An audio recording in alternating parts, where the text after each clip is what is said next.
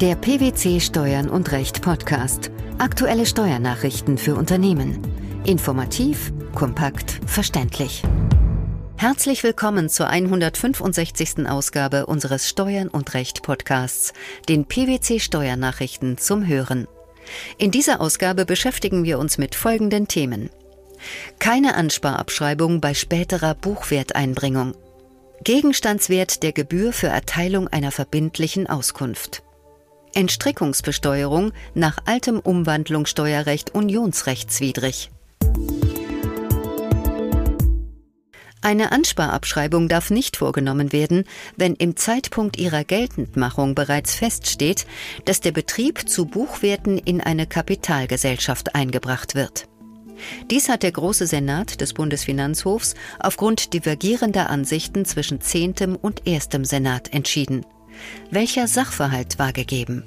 Im Jahr 2004 hatte der Kläger sein Einzelhandelsunternehmen unter Fortführung der Buchwerte auf eine neu gegründete GmbH ausgegliedert, deren einziger Gesellschafter er wurde.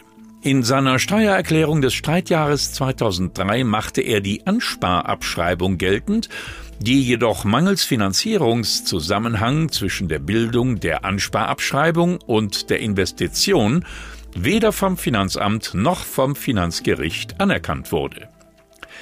Der zehnte Senat war der Meinung, dass der Finanzierungszusammenhang nicht dadurch ausgeschlossen wird, dass im Zeitpunkt der Geltendmachung bereits die Einbringung des Betriebs zu Buchwerten in eine Kapitalgesellschaft in Gang gesetzt war. Der erste Senat vertrat die gegenteilige Auffassung, der große Senat folgt der Meinung des ersten Senats.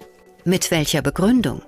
Nach dem Wortlaut des für das Streitjahr geltenden Paragraphen 7g Einkommensteuergesetz muss der Steuerpflichtige die Investition voraussichtlich bis zum Ende des zweiten auf die Bildung der Rücklage folgenden Wirtschaftsjahrs vornehmen.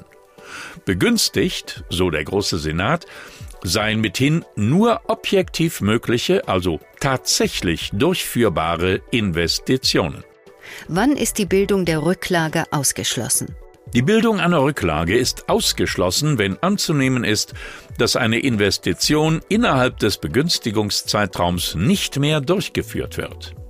Hiervon sei insbesondere auszugehen, wenn die Investition aufgrund der Veräußerung oder Aufgabe des Betriebs objektiv nicht mehr möglich ist oder die Investition durch den Steuerpflichtigen ausgeschlossen erscheint weil die Betriebsveräußerung oder Aufgabe durch Abschluss entsprechender Verträge bereits in die Wege geleitet worden ist. Warum ist die Ansparabschreibung in diesen Fällen ausgeschlossen? In diesen Fällen könne die Ansparabschreibung ihr vorgegebenes Ziel nicht mehr erreichen, die Liquidität und die Eigenkapitalausstattung und damit die Investitions- und Innovationskraft kleiner und mittlerer Betriebe dadurch zu stärken, das Abschreibungspotenzial in ein Wirtschaftsjahr vor Anschaffung oder Herstellung eines begünstigten Wirtschaftsguts verlagert wird. Durch die Einbringung ändert sich, ebenso wie bei einer Veräußerung, der Rechtsträger des Betriebs infolge eines entgeltlichen Vorgangs. Nichts anderes gilt bei einer Einbringung zu Buchwerten. Zu einem anderen Ergebnis könne man laut Großem Senat nur dann kommen, wenn das begünstigte Wirtschaftsgut voraussichtlich noch vor der Einbringung angeschafft oder hergestellt wird. Die Höhe der Gebühr für eine verbindliche Auskunft durch die Finanzbehörde richtet sich nur nach dem Gegenstand des Antrags und wird in Anlehnung an den Streitwert eines gerichtlichen Verfahrens berechnet. Zu diesem Ergebnis kam der Bundesfinanzhof in einem jüngst erlassenen Urteil. Was galt es zu klären? Im entschiedenen Fall plante die Klägerin eine Umstrukturierung ihres Konzerns und beantragte beim Finanzamt eine Auskunft darüber, ob die geplante Gestaltung die Aufdeckung stiller Reserven auslösen würde.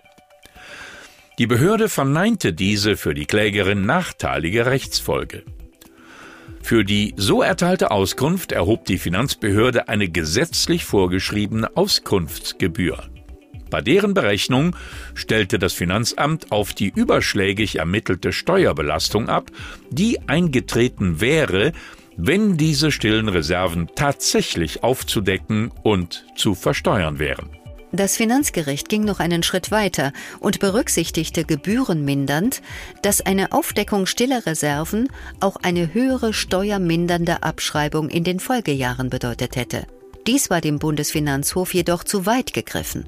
Aus welchem Grund? Der Gegenstandswert einer erteilten Auskunft richtet sich nach dem gestellten Antrag und den sich daraus ergebenden steuerlichen Auswirkungen, und zwar grundsätzlich aus der Gegenüberstellung des Steuerbetrags, der bei Anwendung der von dem Antragsteller vorgetragenen Rechtsauffassung entstehen würde, zu dem Steuerbetrag, der entstehen würde, wenn die Finanzbehörde eine entgegengesetzte Rechtsauffassung vertreten würde. Der Antrag auf verbindliche Auskunft bestimmt die Reichweite der steuerlichen Prüfung durch die Finanzbehörde und den Umfang der mit der verbindlichen Auskunft zu erreichenden Bindungswirkung und damit die für den Antragsteller daraus resultierende Rechtssicherheit. Steuerliche Auswirkungen, die sich mittelbar gegebenenfalls auf den mit der verbindlichen Auskunft beantworteten Rechtsfragen aufbauend ergeben können, die jedoch nicht selbst zum Gegenstand des Antrags auf verbindliche Auskunft gemacht worden sind, können bei der Bemessung der Gebühr nicht berücksichtigt werden. Die Münchner Richter führten ihre Urteilsbegründung noch weiter aus und äußerten sich auch zur Frage einer pauschalen Minderung des Auskunftswerts. Inwiefern? Der Auffassung der Klägerin, der Wert der Auskunft sei pauschal mit 10 Prozent der steuerlichen Auswirkungen anzusetzen, folgte der Bundesfinanzhof nicht. Die Bedeutung der Auskunft für den Antragsteller als grundsätzlich verbindliche Entscheidung über die Rechtsfragen rechtfertige keine pauschale Minderung.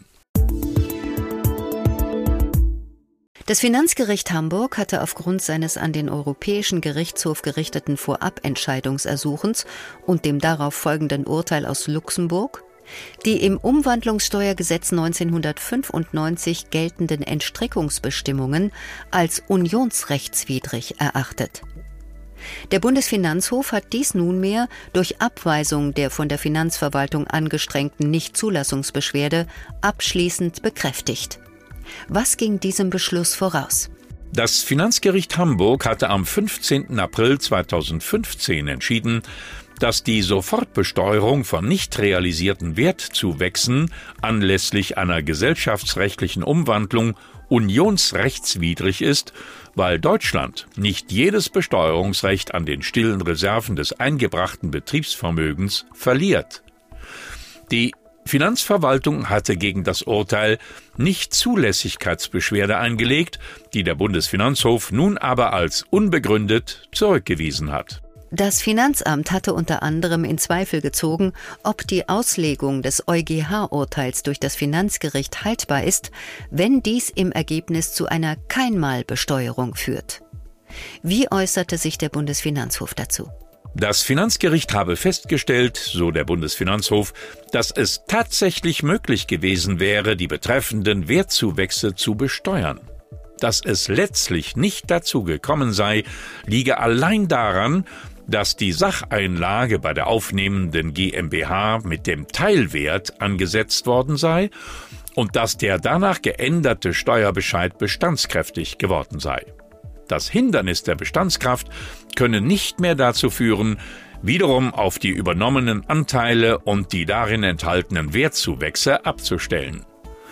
Das Finanzamt müsse sich die bloße Möglichkeit des Steuerzugriffs auf die übertragenen Wirtschaftsgüter entgegenhalten lassen, auch wenn das nunmehr im Ergebnis zu einer Nichtbesteuerung führen könne. Auch der Umstand, dass es sich in dem Fall um ausgelaufenes bzw. altes Recht handelt, fand Einklang in die Beschwerdeabweisung der BFH-Richter. Wie fiel die Begründung hier aus? Die Rechtslage des Umwandlungssteuergesetzes kann sich aufgrund des Systemwechsels bei Einbringung die streitgegenständliche Frage der Entstrickung nicht mehr stellen. Nunmehr komme es nach Auffassung des Bundesfinanzhofs allein auf das fortbestehende deutsche Besteuerungsrecht an den Gewinn aus der Veräußerung des eingebrachten Betriebsvermögens bei der übernehmenden Gesellschaft an. Die nicht mögliche Ansparabschreibung bei späterer Buchwerteinbringung, der Gegenstandswert der Gebühr für Erteilung einer verbindlichen Auskunft sowie die Unionswidrigkeit der Entstrickungsbesteuerung nach altem Umwandlungssteuerrecht. Das waren die Themen der 165. Ausgabe unseres Steuern und Recht Podcasts, den PwC Steuernachrichten zum Hören. Wir freuen uns, dass Sie dabei waren und hoffen, dass Sie auch das nächste Mal wieder in die PwC Steuernachrichten reinhören. Steuerliche Beiträge zum Nachlesen finden Sie in der Zwischenzeit unter blogs.pwc.de slash steuern und recht.